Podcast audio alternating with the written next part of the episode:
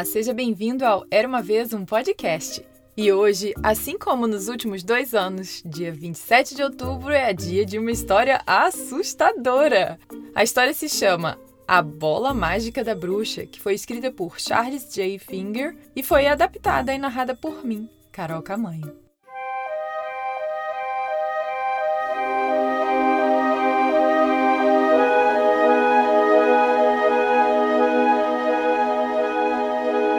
Era uma vez, há muitos anos atrás, na Cordilheira dos Andes, uma bruxa de olhos frios que vivia por lá.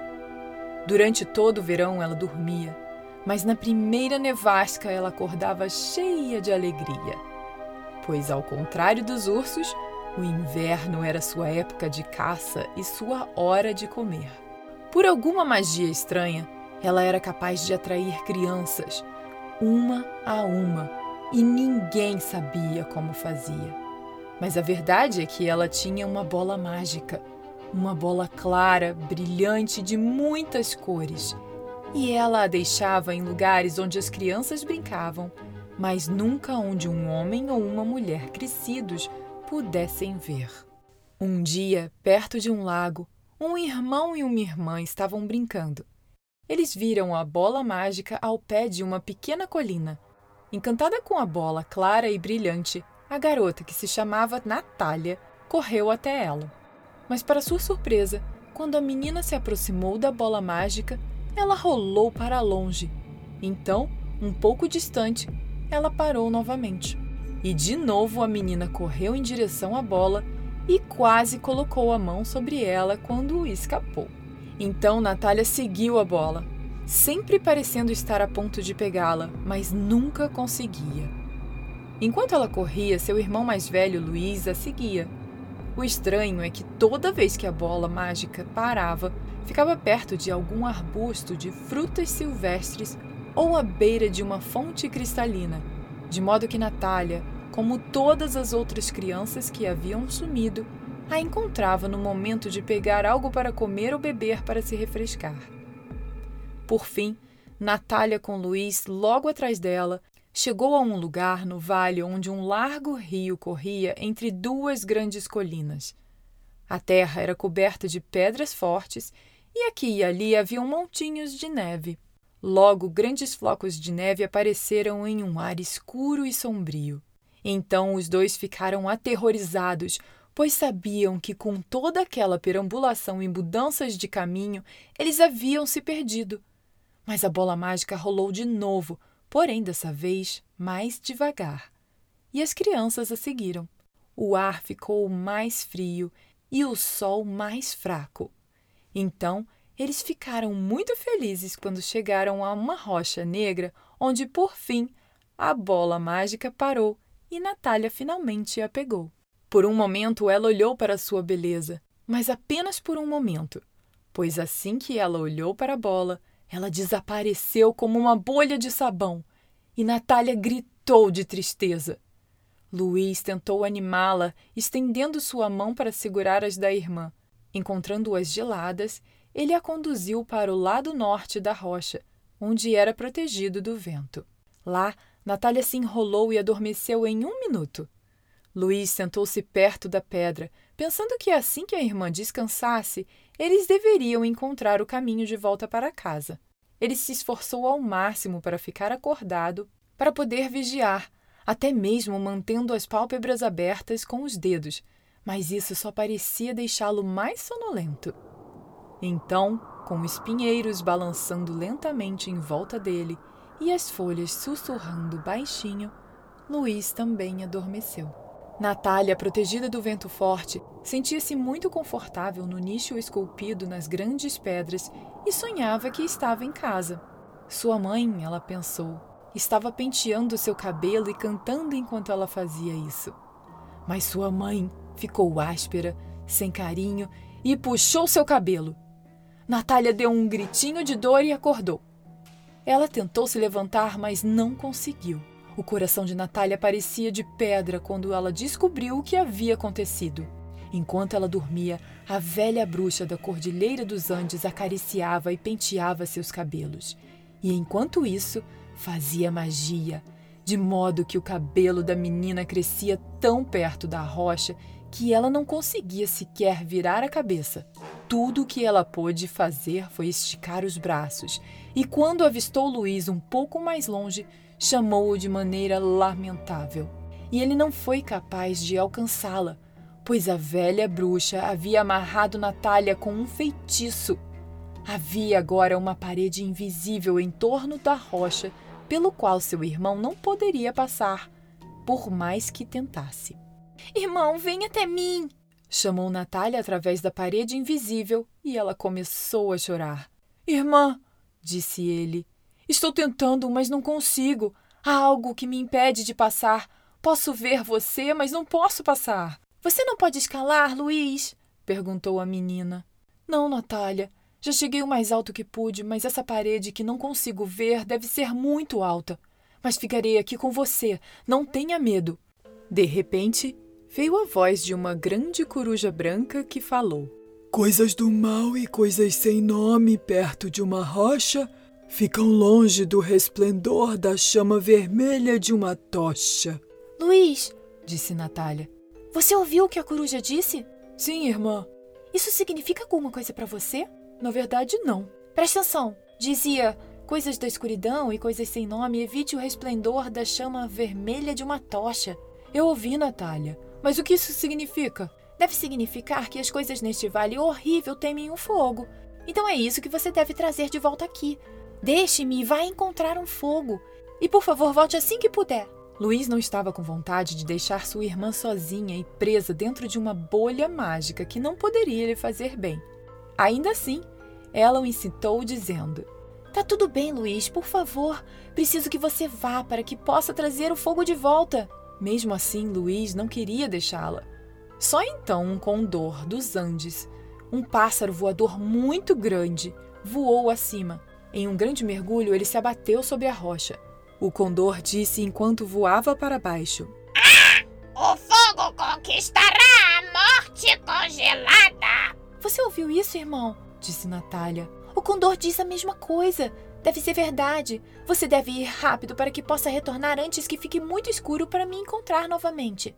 Assim, Luiz acenou um tchau à sua irmã e desceu o vale, seguindo o condor que pairava no ar, ora fugindo e ora voltando tentando se lembrar de onde estava indo.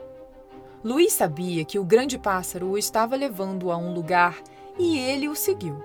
Assim, o condor o levou até um rio, o Rio Chico, e ele o seguiu até chegar ao grande lugar onde dois rios se encontravam por um lago pantanoso e alagado.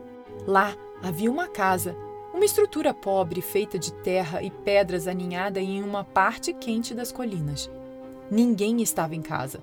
O condor voou alto e ficou girando no ar. Ele se tornou uma pequena partícula para Luiz. Então, o menino sabia que deveria ficar um pouco e ver o que poderia acontecer. Abrindo a porta, ele viu pelas cinzas da lareira que alguém morava lá, pois haviam brasas vermelhas cuidadosamente cobertas para manter o fogo aceso. Então Luiz se fez útil, o que era o jeito daquele campo. Trouxe água limpa da fonte, juntou lenha e empilhou-a ordenadamente perto da lareira. Em seguida, soprou sobre as brasas e acrescentou galhos e gravetos até que um fogo brilhante acendeu. O homem que morava lá deve ter entrado na casa de alguma forma, porque quando Luiz se virou, o homem estava ali, sentado em um banquinho e balançando a cabeça. Ele ofereceu pão a Luiz e chá de erva. Enquanto comiam e matavam a sede, Luiz contou ao velho o que havia acontecido com sua irmã. O velho disse: É a malvada velha bruxa da Cordilheira dos Andes. Só há uma maneira de derrotá-la. Você sabe qual é, menino? Poderia ser isso? Disse Luiz, lembrando-se do que o condor havia dito. O fogo conquistará a morte congelada. Sim, é exatamente isso, concordou o velho. E acredite em mim, não há tempo a perder. Olha, Aí vem o seu amigo Condor. Quando o Condor voou baixo pela porta, ele disse: Ah! Agora com frio seu fôlego fica fraco e a boca rocheada. O fogo conquistará a morte congelada. Ah! O velho se abaixou, pegou a ponta seca de um galho aceso pelo fogo e deu a Luiz. Lá fora, o irmão disparou com a vara em chamas. correndo direto pelo lago pantanoso e alagado. Com suas pegadas pesadas e rápidas, a água do pântano espirrava alto para os lados, e mesmo o garoto segurando bem alto o graveto, um respingo de água apagou o fogo e, infelizmente, Luiz teve que voltar para o velho e deixou cair a vara molhada a seus pés. Por favor, me dê uma segunda vara!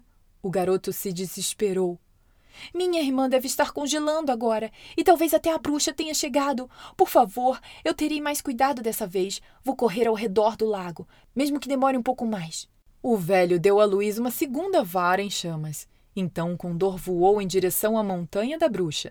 Imediatamente o bravo rapaz partiu. Em torno do lago, ao longo da margem do rio, sobre tocas cobertas de neve e pequenas colinas, ele correu, parando apenas para recuperar o fôlego. Mas quando tentou agarrar melhor o galho iluminado, deixou-o cair na neve. Quando ele o pegou novamente, era apenas uma coisa negra e carbonizada. Luiz estava com o coração partido e não podia fazer nada a não ser voltar para casa, levando o graveto queimado e apagado, e implorar para ter uma terceira chance. Ah, lá vem o condor. Precisamos de ouvir sua mensagem, disse o velho. O condor girou baixo novamente, chamando. Mais fraco agora aumenta a respiração da donzela. A noite congelada trará sua morte com ela.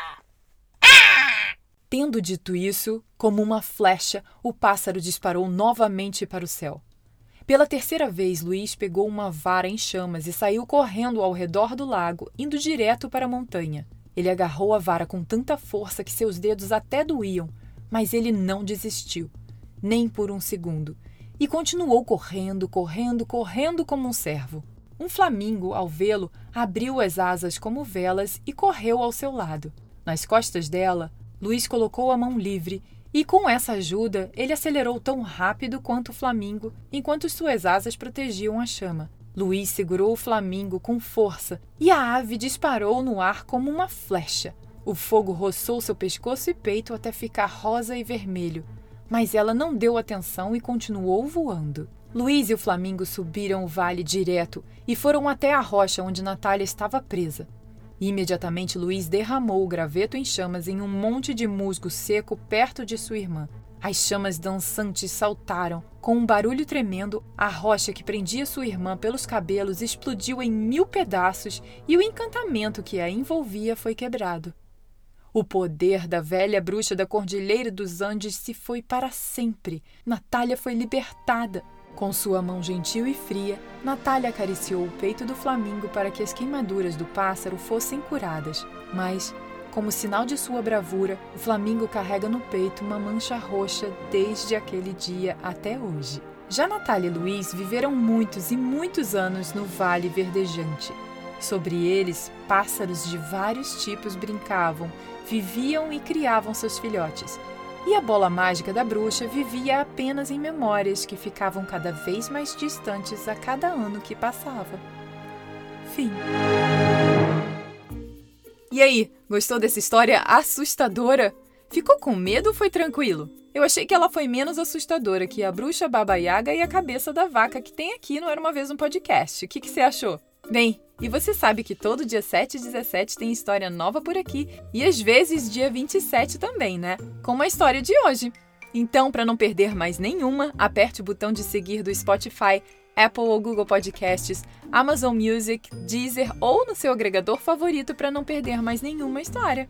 E entre no site era uma vez um podcast.com.br para saber das novidades, entrar em contato e muito mais.